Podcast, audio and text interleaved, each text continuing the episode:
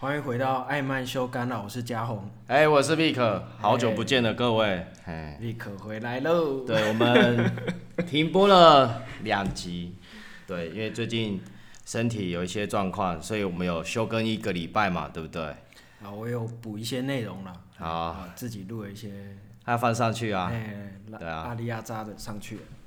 对啊，所以就跟各位说声抱歉，这样子。对啊。那今天呢？哦。因为原本我也不知道这个礼拜会不会录，所以我准备说，本来是我要讲那个一个 Netflix 的电影，但是没差，今天一样聊这个电影，但是就跟算也跟 Vic 分享一下，说为什么我喜欢这一部电影这样子。我刚才嘉宏有给我稍微看那个预告片，然后我看了一下，其实它算是蛮一个。两大类啦，我觉得它是、哦、我我当下看完预告片，我当下分两大类。第一个是人的恶的一面，人恶的一面就是会有这种霸凌跟阶层，嗯，好工作阶层的这种，嗯、或者是人民阶层的这种问题，这第一点。第二点的部分，我觉得它算是激励人心，对，就鼓励大家，其实你没有。想象中的这么的不好，老天爷或者是上帝来到你这个地，来到让你来到这个地方，都一定有他的目的。我当下看完是有分这个两点的感觉，嗯、对。但剩下的我们就来听听嘉宏他看完后。他有什么样的感想？欸、我们你觉得应该叙述一下这部影片的一些内容什么那些？我先讲一下、喔，这一片名啊，先讲片名。这部片是 Netflix 上面的电影，叫做《白老虎》，哎，不是你想的那个白老虎。台语我要讲吗？不 用不用。哦，它是一个美国人拍的印度电影。嗯。然后它是叙述说，像呃印度很多那种贫穷的乡下。他们从小的愿望就是到有钱人家当仆奴，嗯，这样子，嗯，的一个心态。然后他都会，就是其实我看这部片啊，我会认为说，哦，其实那个印度的人啊，其实很在可能乡下的人就很单纯、很善良，对，所以他都对他的主人忠心不二，嗯。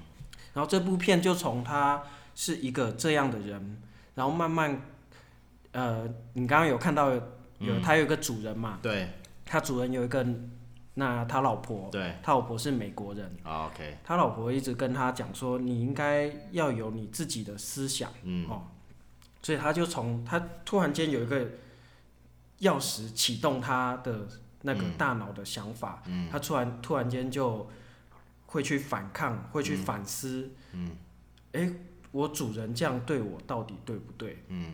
他这里面，呃，那个主角啊，有一个观念，我觉得很有很特别。他说，呃，人生就像鸡笼一样啊，在奴奴役你的人生啊。然后，即便其他的鸡啊，看到他前面的鸡啊，被被杀了，被宰了，他知道他可能明明天就换到他了，但是他无所谓，他还是这样过生活，就是他的人生被局限住了。嗯，对。哦。他。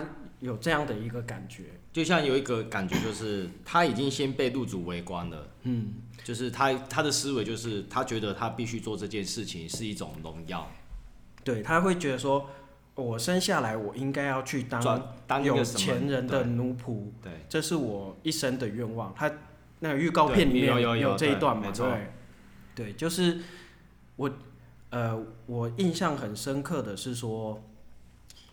像我们生在这种很自由的国家，嗯、当有人，呃，你去别人底下工作，嗯、那个人如果赏你巴掌什么，你会觉得你怎么可以这样对我？嗯、我我做错了什么？嗯、但是在他们的社会框架底下，嗯、他们已经习惯了，嗯、你是我的，就像我的再生父母一样，你给我工作。嗯嗯你赐我吃，赐我喝，对不对？所以我，我去一家去钱啊你 对，所以我不应该反抗你，你打我是应该的，我应该接受我你对我的任何凌辱什么的。嗯，这种思想就对他们根深蒂固。我觉得看、哦、我看这部片，我很难想象说怎么会有这样子的一样的想法，对一个框架是框住你的行为跟你的思维。对，就是。但是你看哦，又反思回来，嗯、难道在我们你自己认为这个自由的社会下，你没有被框架住吗？嗯，其实我们也是按照着现在你自以为的自由生活在走。你看，我大家都觉得哦。如果你闲闲在家里没有工作啊，大家会说啊，你那我还出去吹逃喽，对不对？嗯嗯嗯嗯、全部人都会这样想嘛。嗯嗯嗯、然后好，你说啊，我要当一个喜剧喜剧演员，我要当一个脱口秀的演演员。我要当一个喜剧演员，你让我想到那个 周星驰的。对，人家就会说啊，你做这个刚好出团。嗯，是这样讲吗？出出逃，对对对，就是人家会想说啊，你做这对你未来嗯有可以养活自己吗？嗯，大家都会有一种很现实的框架。其实，即便到我们这样的社会都有。那我们可以说，这部电影的第一个观点给你的就是，怎么会有一个框架可以限制你的思维跟你的行动，而且是。从，而且那个框架是深入你心，你就认为我去当一个有钱人的奴隶，去服侍他们，是荣耀的这种感觉。对，而且最恐怖的啊，它不是限制的一个人，它是整个那一个村，或者是那一个整个印度都是这样的想法，就是比较，因为其实印度它有种姓制度，它有一个阶级制度啊。我知道，嗯，它。呃，电影里面也有讲说，呃，印度分两种人，一种是大肚子的人，一种是小肚子的人。哦。那什么叫大肚子人？就是他有钱，假咖不不呀那。另外一种就是像他一样很瘦的人，嗯、因为他吃不饱。嗯。对。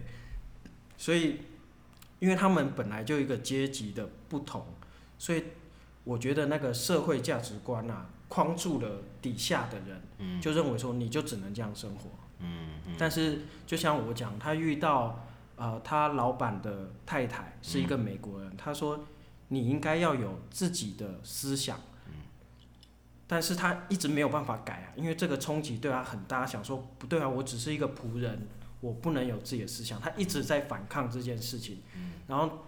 呃，他预告片的后中间开始，他就有一些，而且他对，你就看到他有在 struggle 对他的人生嘛，对，对，就是说，呃，我觉得里面有一句话哦，蛮不错的，就是呃，那个印度的主人，嗯，他太太是美国人嘛，嗯，他说像你这样的人，他就他就很不能理解说为什么你不能，你不会自己去思考。你这样被对待是对还不对？嗯，他说，你的心就像被锁住了一样。嗯，我即便给你钥匙，你你没有勇气去打开，对，你不会自己去打开，嗯，所以我给你钥匙也没有用。嗯，对，然后这句话对他冲击很大，他会觉得说，哎，就是他得到一个很贴切的比喻嘛。嗯，有一个锁，但是你给我钥匙，为什么我不会打开？嗯，他开始去反思，嗯，他开始去想，为什么，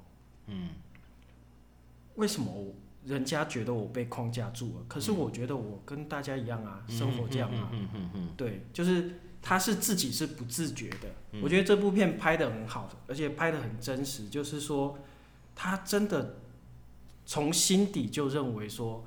我就应该是这样生活啊，为什么你要打乱我的生活？嗯、认为我这样子被我主人对待是不对的。嗯，嗯我觉得这很有意思。哦，对，所以我觉得刚刚嘉荣讲一下，就是觉得说怎么会框架去限制一个人的思维，然后而且是深入他的心，那个已经是很深很 deep 这种感觉。嗯、然后我们看预告片的中间，因为嘉荣是全部看完，我刚才是看一下预告。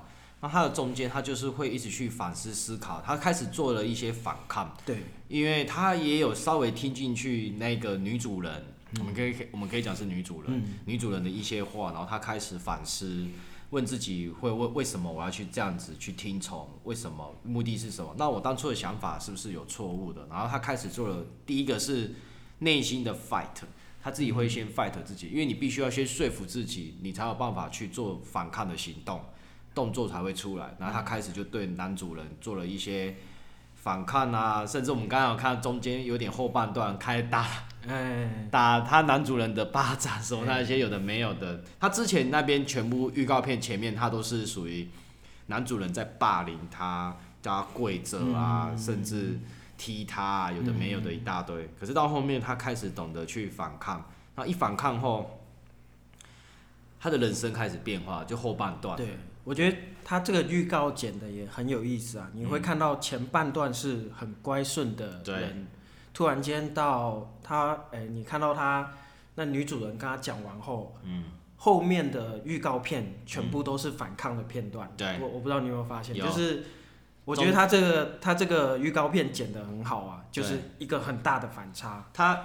我都还没有确认去看他的 abstract，就是每每个影片都会有一个 abstract，就是稍微简述一下这个影片的大纲是什么。可是我我都还没有看，但是我光看他的预告片，我就大概知道，哦，他是从一个比较低低低阶层的生、那个我们讲低阶层的水平的生活，哦，然后呢出来的，然后从小就被植入要去当奴隶，然后到了这个。男男主人的这个地方后开始，然后他就做，他觉得这是份荣耀，可是他被霸凌，有的没有的一大堆，然后中间就开始反抗，啊，女主人也算是一种从中鼓励嘛，然后到后面，我觉得后面真的蛮厉害的，对，原因是因为他完全是激励自己，然后他改变了自己，就他变得越来越有钱，然后甚至我看后面好像他也有在帮助别人的感觉，呃。但是其实他这个片大部分都在讲他的人生的挣扎，跟他内心的挣扎。他后面成功，其实基本上就已经结尾，没有什么太讲太多。回到回到这部影片的片名叫《白老虎》，因为白老虎在所有的动物上面，以这个虎科猫科类来讲，它算是蛮稀有的。嗯，对，就相当于是泰国的那种白象是一样的道理。那我觉得他片名为什么要取白老虎？我现在觉得感觉就是，其实你们每一个人生下来就是，应该是说我们生下来都是独特的，你都有用你自己的独特一面，跟你自己的思维的一面，而你会有所思想的改变，来自于是环境，或甚至你父母亲给你的一些观点。有些人从小就可能被刻板说，哦，你以后未来要当什么？嗯。对，对，这个最常见的嘛，对，然后你以后要当律师、当医生、当什么啊？你不要去做那个什么收垃圾的。哎呦，这个没有批评，这真的，但是这是事实哦。这在我以前，我觉得我相信啊，很多传统家庭都是这样。一定的，一定的。他说哦，你一定要当什么才会出头，什么那些有的没有。以前不是有俗语说第一卖兵，第二做医生，对啊，对啊，就是这种俚语，就是会期望小朋友。哦，以后要做什么事情？所以这个就是谁给你的框架？嗯，人类其实还蛮厉害的，就是也蛮恐怖的，就是怎么会给一个这样子的框架思维？可是这也相对的，可能是那个时候在这个社会阶级来讲的话，大家都认为那个是好的。可是现在到这个地步来讲的话，其实任何行业都很好，只是你有没有办法在这个行业上找出？脱颖而出。对，这个也呼应到呃。白老虎这个片名，对，这个在他那个电影里面啊，有一个桥段，嗯，在演，我觉得这个算是他为什么要叫做白老虎的一个轴心啊，嗯、就是他在回忆的时候，在他小时候，嗯，呃，那个应该是校长吧，还是什么市长之类的，嗯，哦，来到他的。教室里面，然后随便点了一个小朋友说：“哎、嗯欸，你来念念黑板上的文章。哦”那、嗯、那个黑板上的文章是英文，嗯、然后他不会念。嗯、然后那个男主角呢，他就自告奋勇站起来，把那文章念完了。嗯、然后那个呃那个大人不知道是市长还是校长，嗯、就跟他讲说：“你知道丛林里面哪一种动物最稀有？嗯、然后一世。”哎、欸，他说什么？一世代才出现一次，嗯，对，然后一百年才出一次而已啊。他是我不知道是一百年，他说一一一世代才出现一个，哈、啊，然后那个就是白老虎，然后他就跟那个小朋友说：“你就是白老虎。”就是你是那种万中选一的感觉。对啊，你看嘛，一世代就一百年呐、啊嗯。我们常常都讲说你是百年奇才啊。啊，外国人就讲一世代奇才啊。啊啊你哦。小朋友，你头上有一个天灵光哦，天灵盖有出现一个光线哦，哦，一样嘛，要不要给你一个武学，卖你十块钱这种意思？对，对功夫嘛，这对啊，这部片我我觉得啦，他可能啊，他的那个片名的主轴就是这样子。嗯，那我觉得也呼应到刚刚讲的，啊，就是呃，很多时候，呃，人。其实每个人都是独特的，嗯，对，而不是谁激励你才赋予你那个特别。嗯。你应该要知道的是说，我在这个社会上，我应该要自己去思考，思考说我在这个社会上的特别点是什么。我应该这样讲好了。身为我自己也有小孩了嘛，我们应该这样讲。其实我最近有发现到一点，我们透过这个白老虎的影片，我可以了解到一个就是。我们刚才想强调的，人生下来其实你就有一个很独特的强项跟优点的存在。嗯，我就讲我女儿好了，我们她一生下来的时候，我们慢慢她的学龄年程已经到了嘛，哦，去了幼稚园什么那些，我们就会发现到其实她的强项在哪里。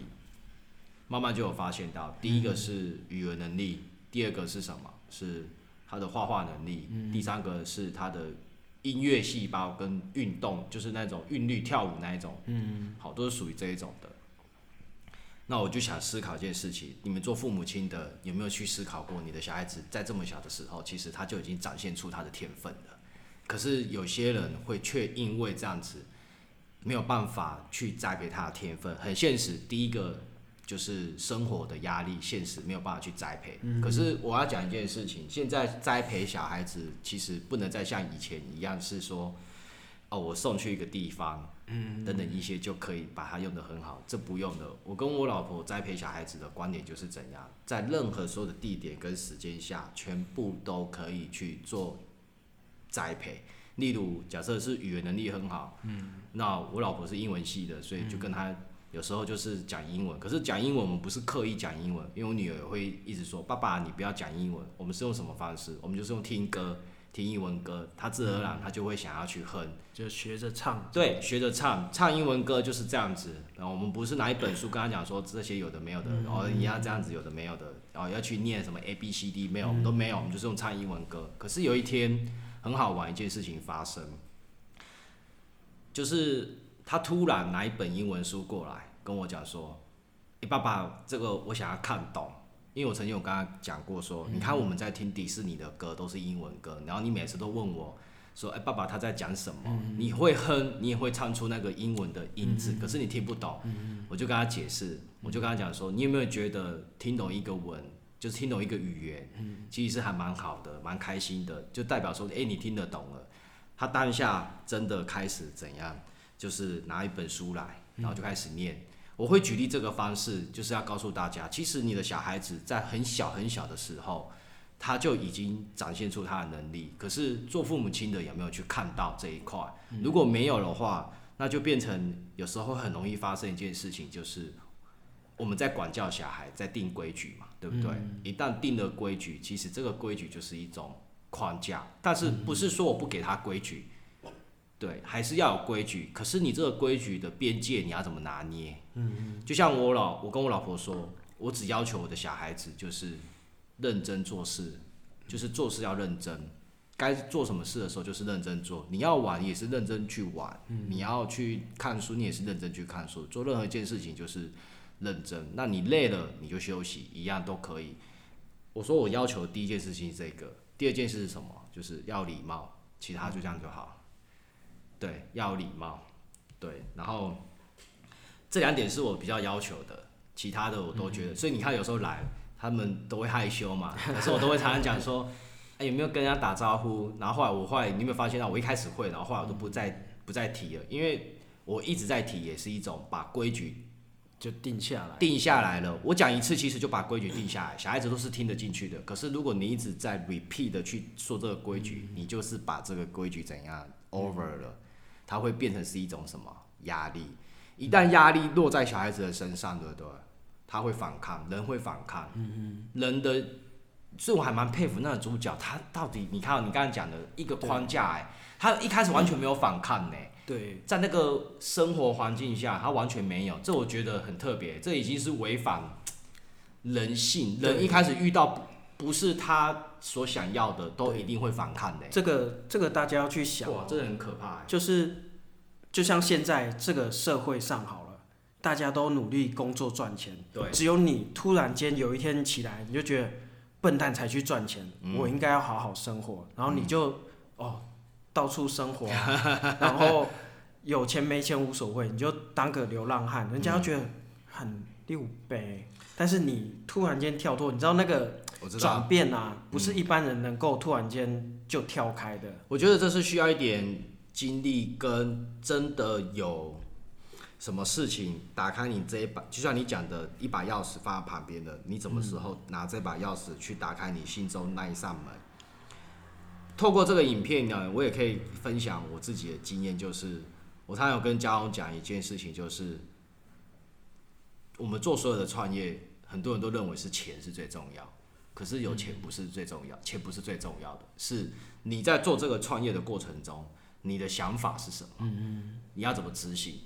我常常都讲一句话，这个我亲身经验哦，我也会常常拿这件事情去抨击一个人。很多人常常都讲说，哦，我们应该怎么样啊？我有钱啊，假设我有钱，我我可以做到怎样？我可以做到怎样？等等一些，很多人讲这种。我每次听到我身边朋友都有讲这些话的时候，我都会跟我都会跟他讲一句话：来，我明天汇两百万给你。你现在你跟我说你准备很久了，都很有想法。嗯我现在要立刻看到你的 proposal。嗯，对，你有没有办法？没有。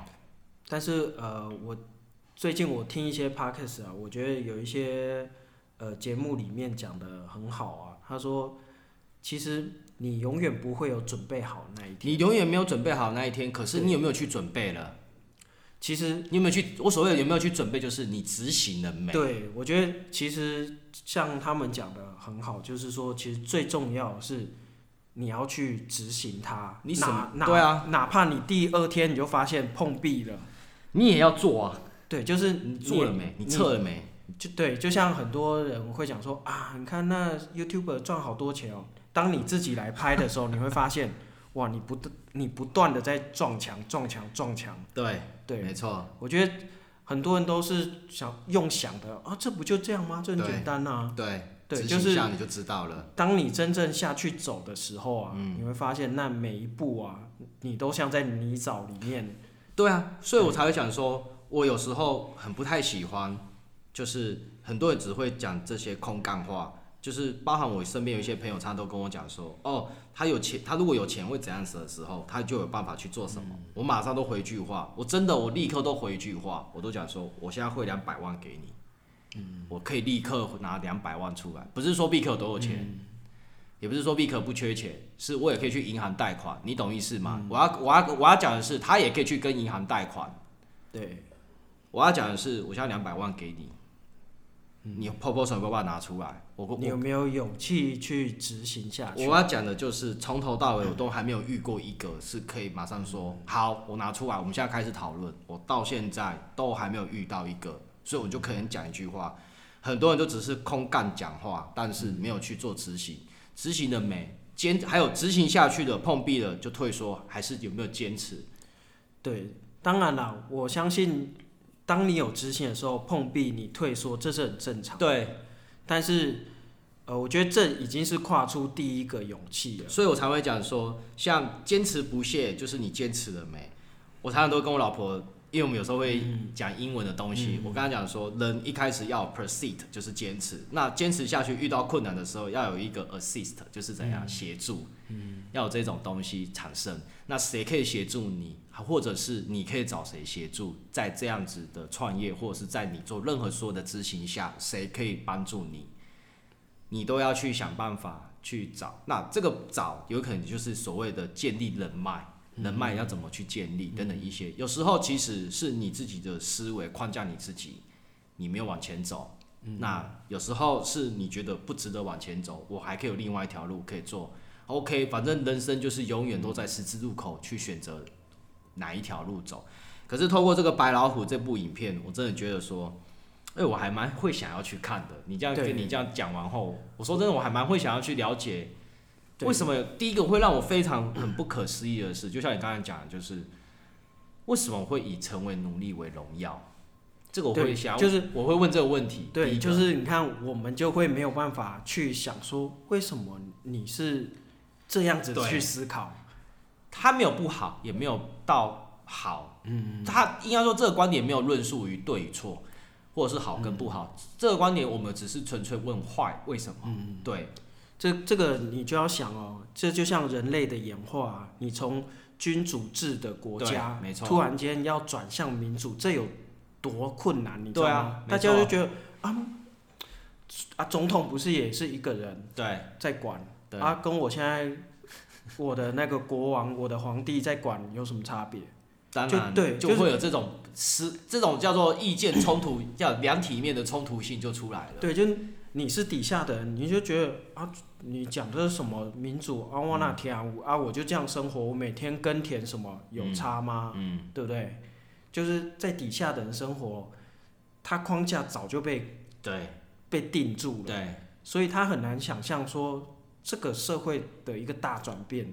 对，这就是 democracy，就是民主民民主跟所谓的共产，可是共产国家拿到就有应该不不应该讲说共产啊，对，应该说那个君制君主君主制度的对君主制跟那个民主，民主制对啊。对，我觉得这个影片很值得去看呢。因为我这样讲完，其实我搞不好晚一点我就会去看一下，跟了解一下。因为其实有时候，嗯，我们两个其实有时候会聊聊那个电影的部分，嗯、然后就会牵扯到很多很多很多的干话。因为我们会拉拉越很远，但是我们又会拉回来，所以有时候你听我们的 podcast，你会觉得说，哎，这个主题好像有点又远了，哎，又又跳走，又又回来。对，那回到我刚才讲的，就是这个这个就是。每个人生下来，其实你自己都有自己的独特一面，但是问题一点就是你知不知道你自己想要做什么，你想要执行什么，你想要去做这些所有的事情的目的何在？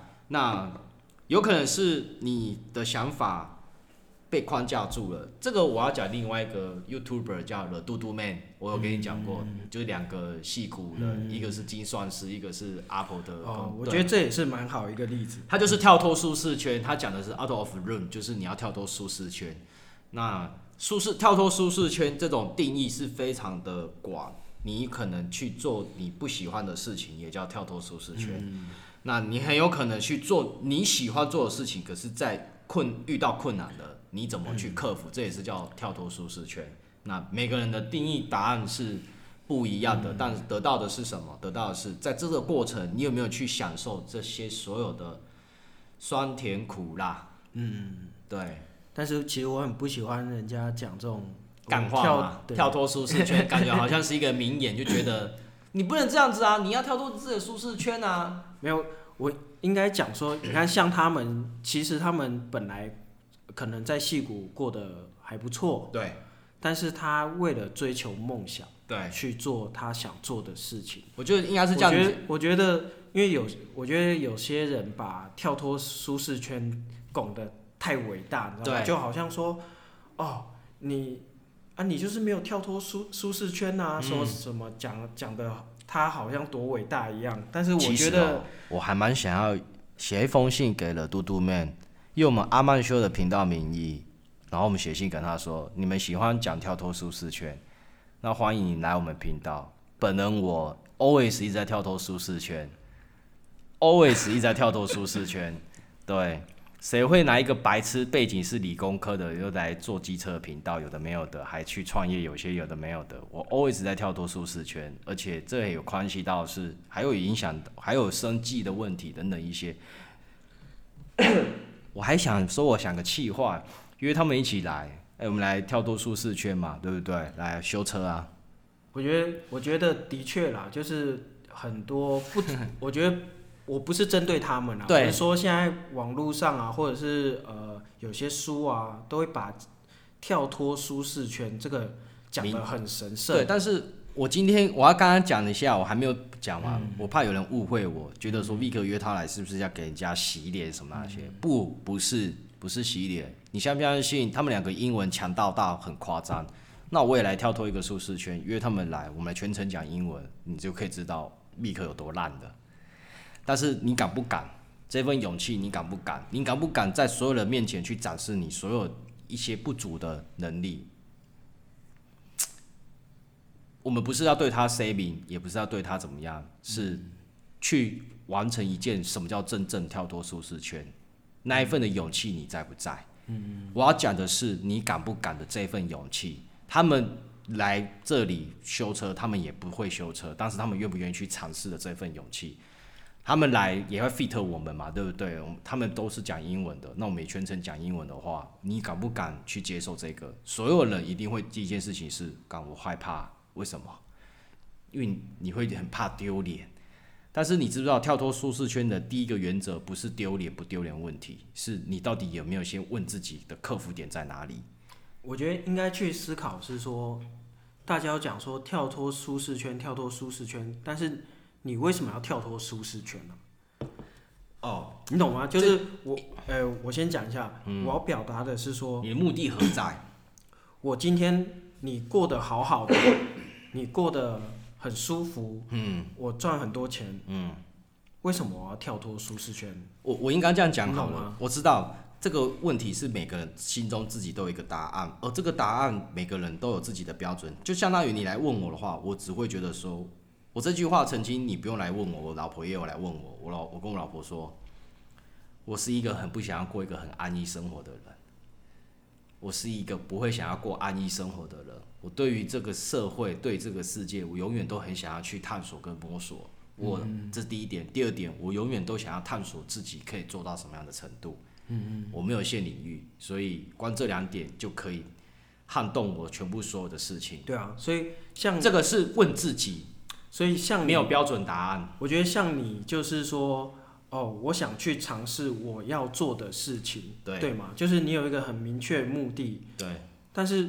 你去做这些事，这些事情啊，去挑战这些事情，其实也是对你来说是开心的，或什么？这，对我我觉得这跟跳脱舒适圈的那种感觉好像有一点落差，对不对？哎，我做这个事情，我很喜欢。哦这样算跳脱舒适圈？我要我要讲的就是，很多人都会误会，所以我刚刚有回到讲一点，就是很多人都会误会跳脱舒适圈，好像你要去做不是你擅长的东西。对，你错了，错了，这是错的。我觉得很多书都把它对讲的好像这是错的。我刚刚前面有讲这是错的，我刚才讲说你应该要去挑战你不熟的东西之外，有可能就是跳脱舒适圈的一种。但另外一种是你找到你自己最喜欢的事情，你钻下去，遇到困难你也要克服，这也叫跳脱舒适圈。对，我觉得。应该是要鼓励大家说，哦，你现在即便你工作的很好，你赚很多钱，但是你心中是不是有一份你非常想做的事情？嗯，嗯，在哪一个点，在哪一个时间点的时候，嗯，你决定说啊，我不要在这个薪水优渥的公司了，我要去做我内心真正想做的事情，嗯，啊，我就去了。对啊，对，我觉得这个。对我来说，你讲说哦，这是跳脱舒适圈哦，你可以说服我。但是我觉得很多书啊，很多那种网络文章讲的冠冕堂皇，说哦，跳脱舒适圈哦，你有尝试过去怎样怎样怎样怎样怎样。可是那又不是我想做的事情。所以我才讲说，你有时候你可以去看他们的的嘟嘟面的 YouTube 的影片里之外，我觉得还有另外一个 YouTube 还比较说的比较好一点，就是他不是非常鼓励。在他非常鼓励之前，他会希望你自己先衡量你有没有办法，你才可以去做这种事情。叫艾尔文，嗯，好，艾尔文他曾经也有一阵子一直在讲跳脱舒适圈，可是我觉得他的跳脱舒适圈的定义其实跟我们所讲的一样，就是你不是要一直去挑战不是你不擅长的事情，是你今天要跳脱这个地方之前，你要先考虑到很现实一面是生计。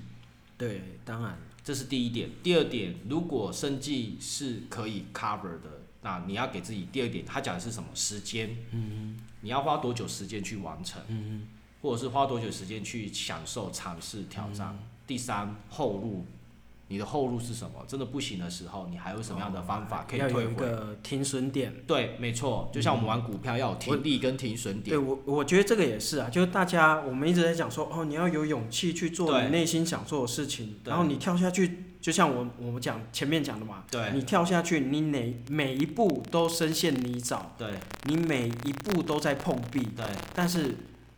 你第一步就放弃可不可以？可以啊，没有人怪你啊。我第二步再放弃可不可以？可以啊。我觉得你自己要给自己一个期限。所以我就艾文当初他讲的，就他的他的销售舒适圈，他也是他也是，但是他是他之前他讲他讲一些一些白的事情，你你一定要先先 review 自己有没有办法，有这种能力可以去。享受你所谓的跳脱舒适圈。对，我觉得你刚刚像像讲说投资那也也讲很好，就是像我假设我投资一个股票，嗯，当它赔到多少哦，我就算了，你就停利停损要设好啊，对，我就收手。啊、我觉得你勇敢去做一件事情也是一样，你不可能倾家荡产去做一件事情，对，对啊，你要想想，哎、欸，你。那跟着你走的家人，阿姆奇就是会对。那所以这边的话，你看哦，回到我们刚才讲白老虎，它中间就是一直在 fight 自己。嗯、其实我们讲 fight 自己，其实不能讲 fight，这英文就不太好，应该叫 review，就是一直在审视自己、检阅自己为什么要这样做，而做了我必须要怎么样等等一些所有的事情。嗯、可是有时候我要遇到很好玩一件事情，你想太多，有时候又会被自己。多了一个无形的框架，又框住你。所以我我就觉得他他内心的那个挣扎的确很有趣。就是这部片啊，他一个阶段一个阶段一个阶段，把它诠释出来，把他内心的转变啊，一点点转变，一点点转变，一直累积到后面，他整个爆发出来。我觉得这这部片很有意思啊。哎，那我们觉得你看完这部影片，嗯。我们来直接直接很 real 的问一句话，嗯、就是说，假如你看完这部影片，假设你今天，我们不要担心生计，你最想要做什么事情？我最想要做的，目前或者是未来，或者是你身心的那一个点，一直放在后脑勺。其实我很想去看一些，呃，历史的遗迹呀，嗯。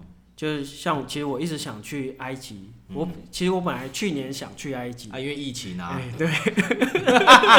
我给你一个金字塔好了。没有，就是因为因为呃，像我之前去那个呃九州，嗯，呃大家可能不知道，像你去九州啊，你我们是去，嗯、像我是去那个呃，那叫什么？哎，我突然间忘记了。没关系，我知道你去九州很久了，对，有点久。我最近七秒前的事情我就忘记了。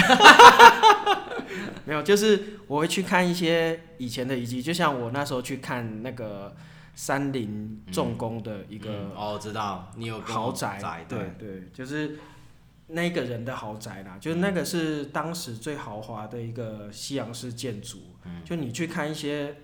以前人过的生活的一些遗迹啊，什么，嗯、你去想象说，在那个这么贫穷的时代，有这么夸张的建筑，嗯、然后你去试着投身在那里面，嗯、你去想说，那里的人怎么生活？你去，我觉得我我通常我都会去看这些，然后去想，嗯，就像我觉得。其实台湾也很多，我觉得像最近的啊，就是台北林家花园，你可以去看。我知道那个，哎、嗯，那个林家的豪宅，嗯、在很早以前，啊、呃，有这样的宅院。对其实我们现在看到的、啊、是一小部分哦，嗯、然后有一部分因为呃可能战乱啊或什么时代年久战乱什么那些都有可能啊。我们现在看到当然都是很多是修复的了。对啊，但是你可以去想想看，那些呃以前在这边生活的人，他诶，他生活的地方是长什么样子啊？嗯、然后他以前你看用古井啊什么，就像我最近看一个电影，诶，不是电影，一个知识型的节目，嗯、哦，有点像那种 Discovery 那一种.对，就你在国外常常会看到喷水池，对。你知道为什么要做喷水池吗？蓄水、救火。诶、欸，它也许有这个功能。欸、那早期呢，是古罗马因为他们会去做一个引水的工程，因为平常你就要去河边提水嘛，所以蓄水了，太远了啊，所以他把水引到市中心，然后大家可以在那喷泉洗手啊，OK，然后洗手就可以改善那个健康品质，对健康的问题，卫生品质，对卫生品质，对，那我可以在那边洗水果啊，嗯嗯，我可以在那边呃就是饮用水啊什么，嗯，所以他就做了一些喷泉在。那个市中心什么的，嗯、对啊，就是那如果你都不知道这些，然后你去国外，你看就哦有一个喷泉，哦丢个一块钱好了，哦，所以我才说，那你可能就是属于你喜你是属于内心很有文化的一个，你想要去了解各个对族种族的一些一些国家啊，就那些国家以前的历史啊什么。不过我我更觉得你比较想要去更探讨的是比较低阶。生活的这些文化，哎、欸，也不见得。对我觉得主要还是去看那国家的文化风情跟历史，去了解一下当地的人那一些的想法。嗯、我觉得没问题啊，有一天你一定可以。等疫情稳定后，我相信你自己都有自己规划，然后你就安排就去。但是现在这个疫情有点 有点难收拾啊，不能说难收拾，我必须要讲一件事情，你不要期待他会。他会不在了，他永远都在，因为他已经跟我们是共存一年了。他不像当初 SARS 那种是有办法的，但是他就是共存。很奇妙是 SARS 也突然间就不见了。你看他也没有疫苗，他也没有什么东西那个对药可以治嘛？因为他的、欸、就突然间就因为他是发烧才有病症症状的，但是这一种是没有的。他有一点被，反正他就是会，这个就很简单，人类要如何去看，反正就只能去想嘛，你只能去怎么去跟这个病毒，但我觉得发展出新的生活方式，对，你只能用这种方式。那所有的工作形态、生活形态，包含所有的东西，全部都大洗牌，那也不是坏事，也算是好事。这个也，我我觉得这个也呼应到今天讲的主题，就是。因为这个病毒啊，打破了我们以往生活的框架。我常常都讲一句话，我我其实我我一直都觉得，你到底是拥有科技，还是科技拥有你？嗯嗯，像我们以前在科技业，很多人都觉得说，哦，一定要 face to face 的 discussion 才有办法把是问题讨论好。我都觉得。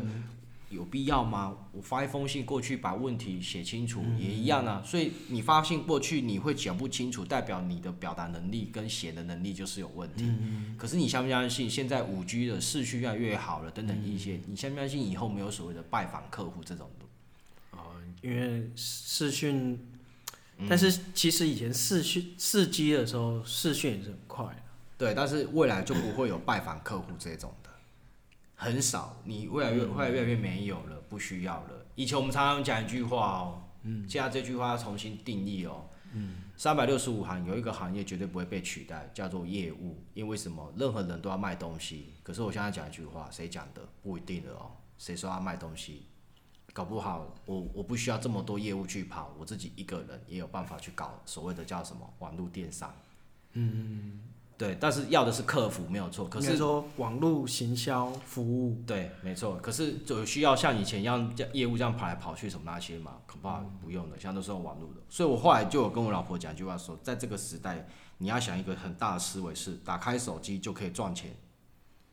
哎呦，打开手机就可以赚钱。打开手机就可以赚钱。我不是在大家，我不是在怂恿大家说，来来来，今天跟了我投注了多少钱？哈，那个人跟我讲说，投注八千块进去，然后带我可以领到一万一万六或者是十六万。来，我们现在来看看那个 ATM 那边有没有说有没有钱进来？哎，干钱进来了，我不是这种意思哦，你懂吗？那个就是那个四天前我参加了。对对对对，你都很懂哎，没有。最最近 YouTube 都被他们洗广告，对，那个真的是太，塞对，那个是太。大家不要被骗，那你要去思考，那个真的不要被骗。你要想，哎、欸，我运动分析，这个可以去看另外一个 YouTuber 叫做勾你勾起你心中的恶，勾二，他就讲一句话：如果有这么好赚，我干嘛还要跟你收费啊？我觉得你听你自己就赚很多，我干嘛还要跟你收费啊？我觉得也可以听古癌讲啊，古癌对，也是，对啊，他也觉得那个。假的，对，那个就一听就知道。可是还是会有人好奇跟啊什么的，因为我跟你讲，会有这样子的想法的人，我们也不能怪他，因为他的生长环境什么那些，再就是他当下的状况，可能被逼到了什么那些的，他必须要去做这些事情。但是他失去了。